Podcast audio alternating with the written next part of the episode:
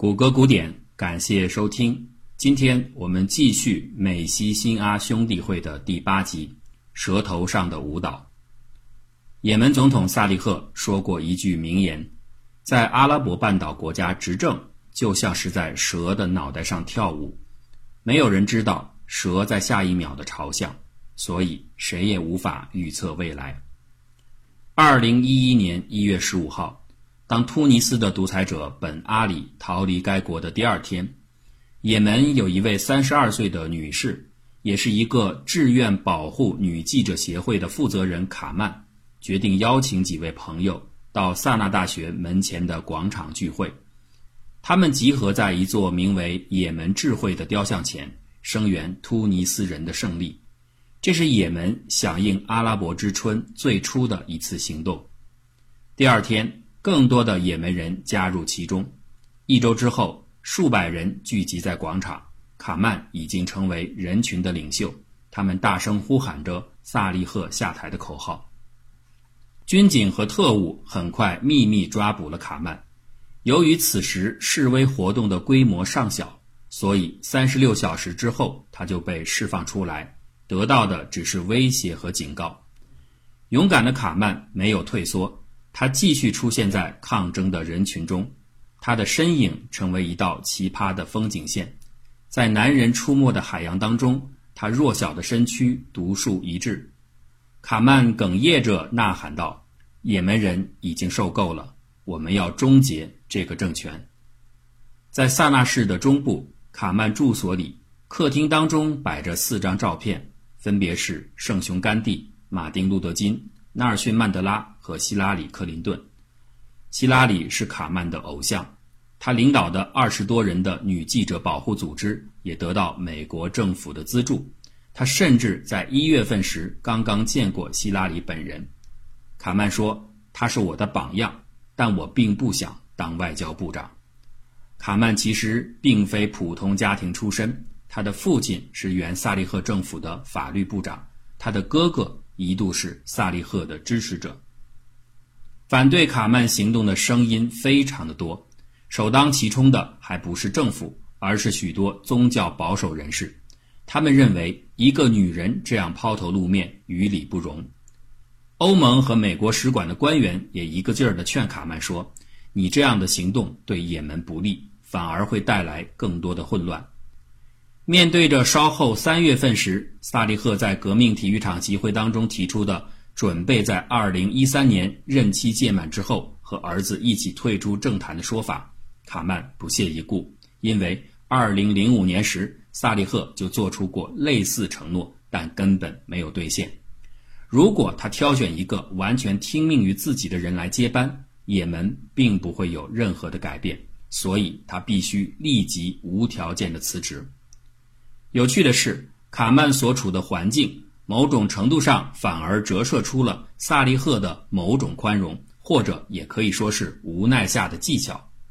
与邻国沙特的君主相比，卡曼虽然也曾被拘留，但并没有被杀害，甚至没有受到过分苛刻的限制。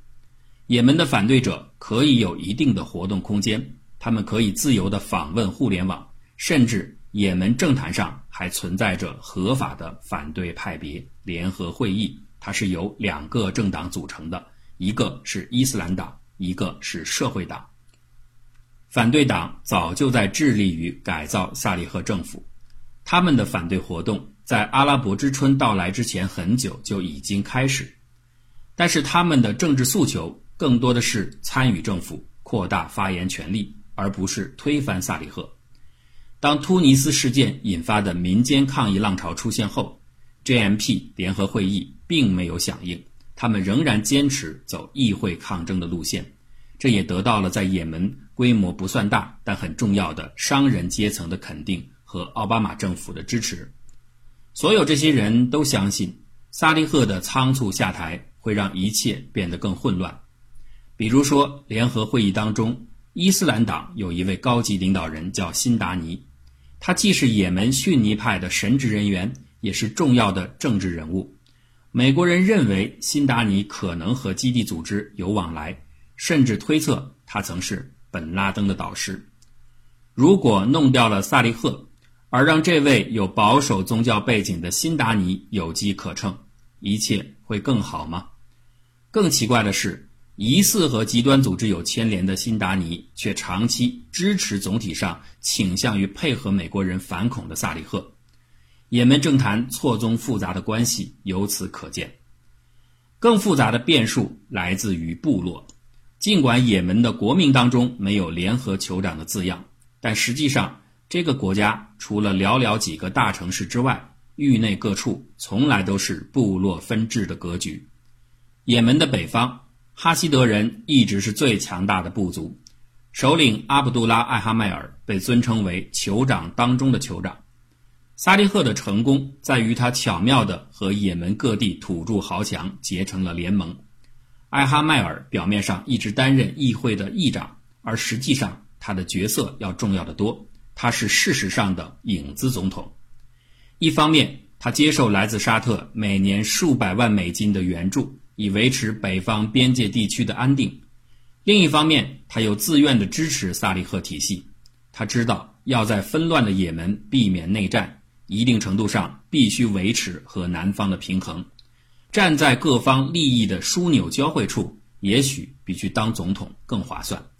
实际上，在官方版本的历史之外，民间就一直流传着萨利赫1978年继任总统的真相。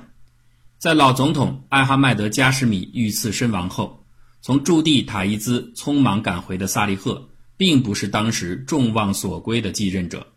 真实的情况是。没有其他人愿意出来担总统的虚名，这才成就了萨利赫。每一位将军都知道，实权在握比成为众矢之的的总统要更加划算。艾哈迈尔甘愿做影子总统，也是出于同样的盘算。二零零七年，艾哈迈尔去世，他的九个儿子在部落当中分别承担了不同的领导角色。然而，新一辈的年轻人似乎不再愿意沿袭父辈的做法。当也门起义开始的时候，他的两个最主要的儿子侯赛因和哈米德都向示威者表达支持，呼吁萨利赫下台。三十九岁的哈米德居住在萨那，他的这座首都里的家可不是什么洋房别墅，而是一座活生生的军事堡垒，坚固的砖石结构搭建有六米多高的高墙，墙顶的一圈有一百多位枪手和数挺机枪拱卫。墙内还有专门的警卫人员。哈米德给人的外在印象是具有误导性的，他总会出现在传统的也门大客厅当中会客，里边摆满了卡特叶，供宾主双方大嚼特嚼。他戴着传统的头巾，穿着也门式的白色长袍，窗口悬挂着一把巨大的阿拉伯尖比亚弯刀，外边包裹着漂亮的绿色刀鞘。这副极其守旧的打扮。会让人以为他必是食古不化的保守分子，然而他一张嘴却能说一口流利的英语。这位公开宣称自己是伊斯兰主义者的男人，其实是也门少见的富翁。他在伦敦待过，部落二代早已不满足于收取沙特人给的那点小钱了。哈米德曾在埃及电信巨头的帮助下掌控也门的通信网络。一位也门政治圈的人分析说。哈米德的野心是成为也门的拉菲克·哈里里，后者是黎巴嫩战后重建过程中崛起的鼎鼎大名的中东房地产大鳄。哈米德评价萨利赫是一个极其聪明的人，他知道在也门执政的诀窍就是让各个部落相互争斗并维持平衡，这样所有的部落领导就不得不依赖于总统。萨利赫总统有一个不幸的童年。也许是历史上最不幸的童年，哈米德说：“如果你跟他接触过，会发现他还算得上是一个好人。当然，他也是一个懂得享乐的人。外出的时候，总会随身携带着伟哥。他似乎在用一生对那些曾经让他受苦的人进行报复。他最大的快乐，莫过于看着强大的人跪在膝下祈求保护。他没有任何长远的愿景和战略性思考。”从拿到权力的第一天开始，他的策略就是维持这个权力。所以啊，做总统不是我的目标，这应该留给南方人，以保持国家的平衡。我要在也门建立强而有力的民主和真正的法治。哈米德产生这样的念头是很自然的，大商人们都会有这样的想法。这个国家该到了改变的时候了。然而，民间的抗争在一开始却并没有想象当中的激烈。与埃及和突尼斯相比，也门的高潮迟迟没有到来。在抗议区附近，年轻人很礼貌地邀请市民加入其中。萨那大学门外的广场被赋予了一个新名字——改变广场。人们天真的希望，也门会随着这个名字的更迭，就平和而迅速地送走独裁者。头几个星期中，人群最多时也只有千把人。抗议者们所做的只是坐下来聊天，发表一些演讲。集结的人群更像是自发形成的一个市场。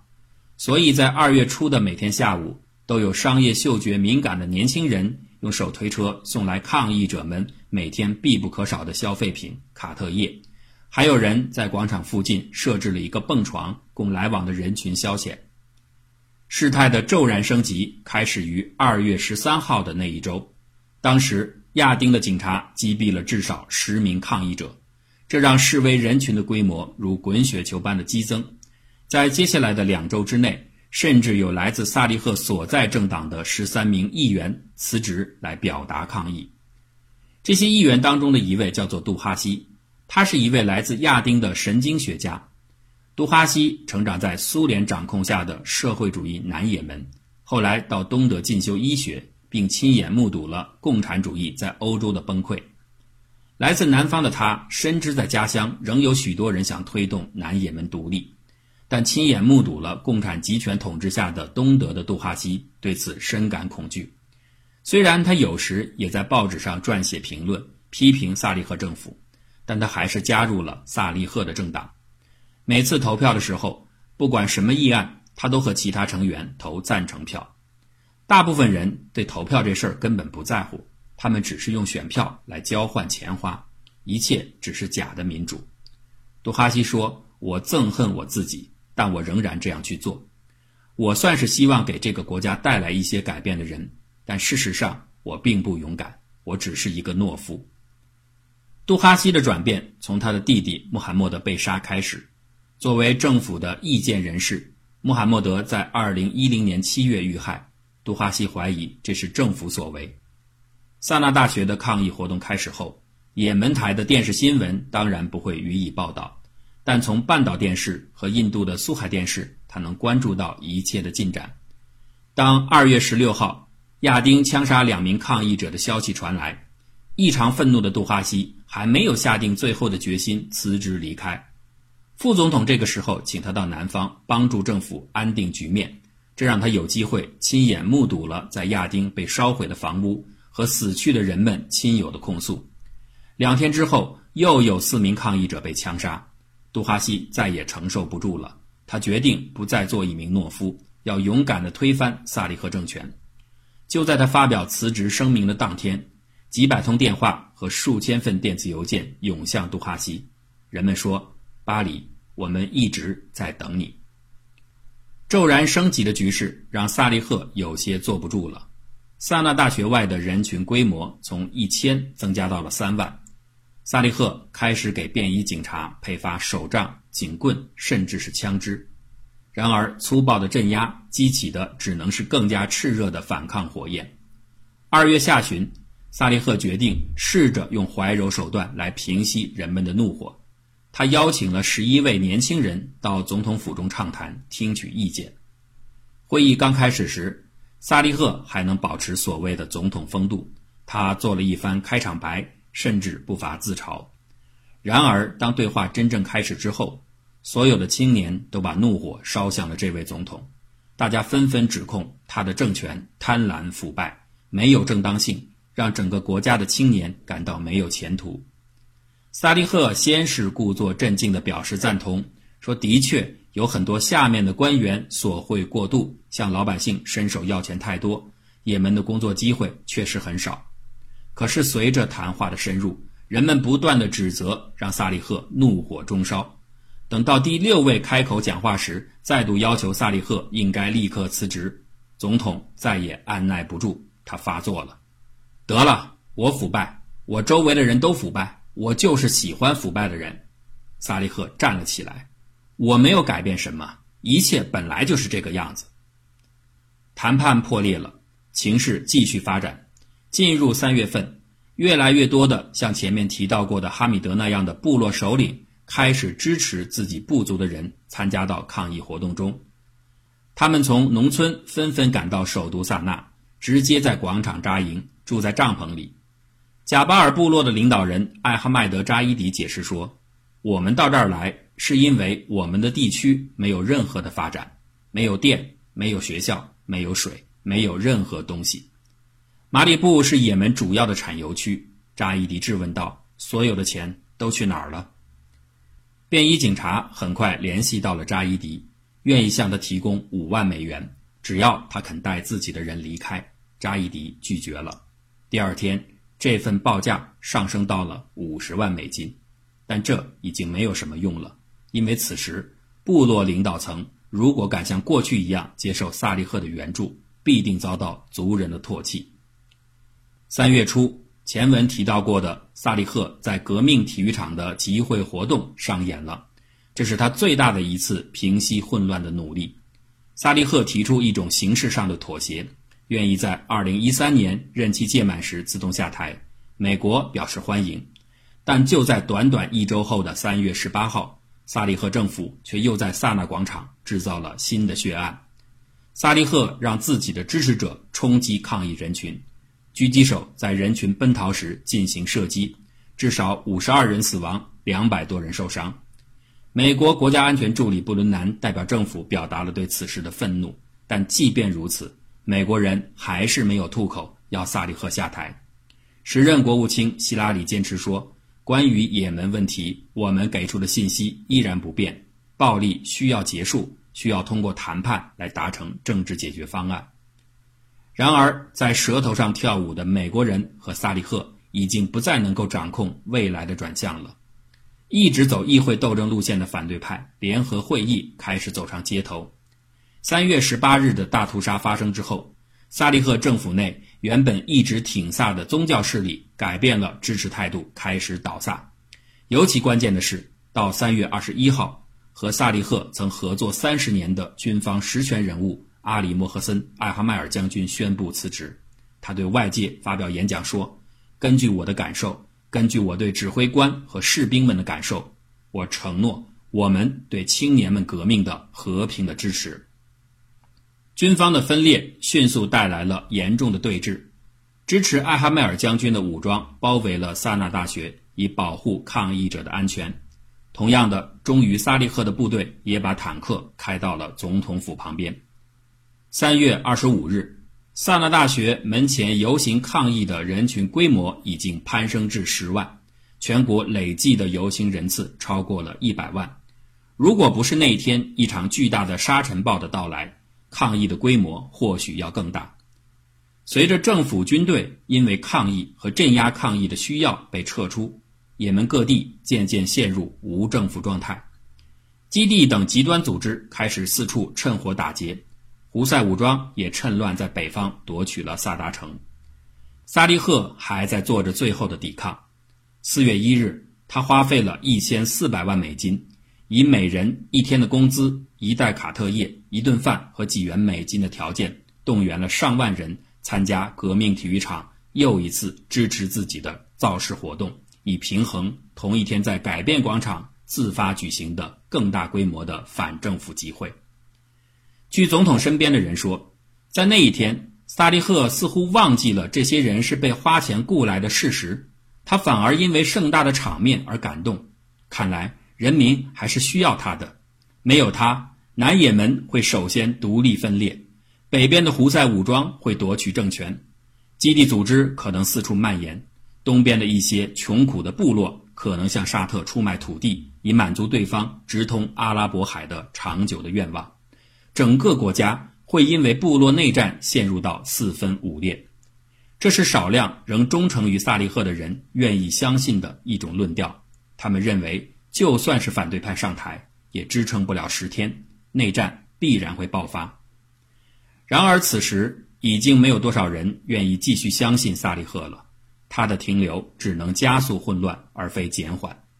担心革命输出到自己国内的海湾合作组织各国君主们提出了萨利赫下台、副总统哈迪接任的政治解决方案，美国人也不得不表示同意。此时，美国人唯一的愿望就是继任的哈迪能够尽速稳住大局，至少不让伊斯兰极端势力趁势做大。而沙特要的则是尽快平息掉这场混乱，安定躁动的人心。但问题是，这一切。都能如他们所愿吗？